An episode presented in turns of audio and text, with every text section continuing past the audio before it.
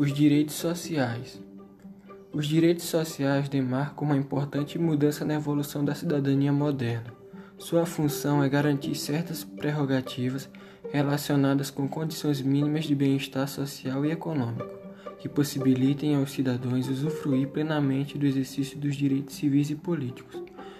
O princípio norteador dos direitos sociais é o argumento de que as desigualdades de provimentos condições sociais e econômicas não podem se traduzir em desigualdades de prerrogati desigualdades prerrogativas, direitos civis e políticos. Desse modo, adquiriu-se a noção de que determinado grau de pobreza priva os cidadãos de participação cívica. A finalidade dos direitos sociais. Os direitos sociais não têm por objetivo eliminar por completo as desigualdades sociais e econômicas e as diferenças de classe social. Sua finalidade é assegurar que elas não interfiram no pleno exercício da cidadania. As instituições públicas representativas dos direitos sociais são os sistemas de seguridade e previdência social e educacional.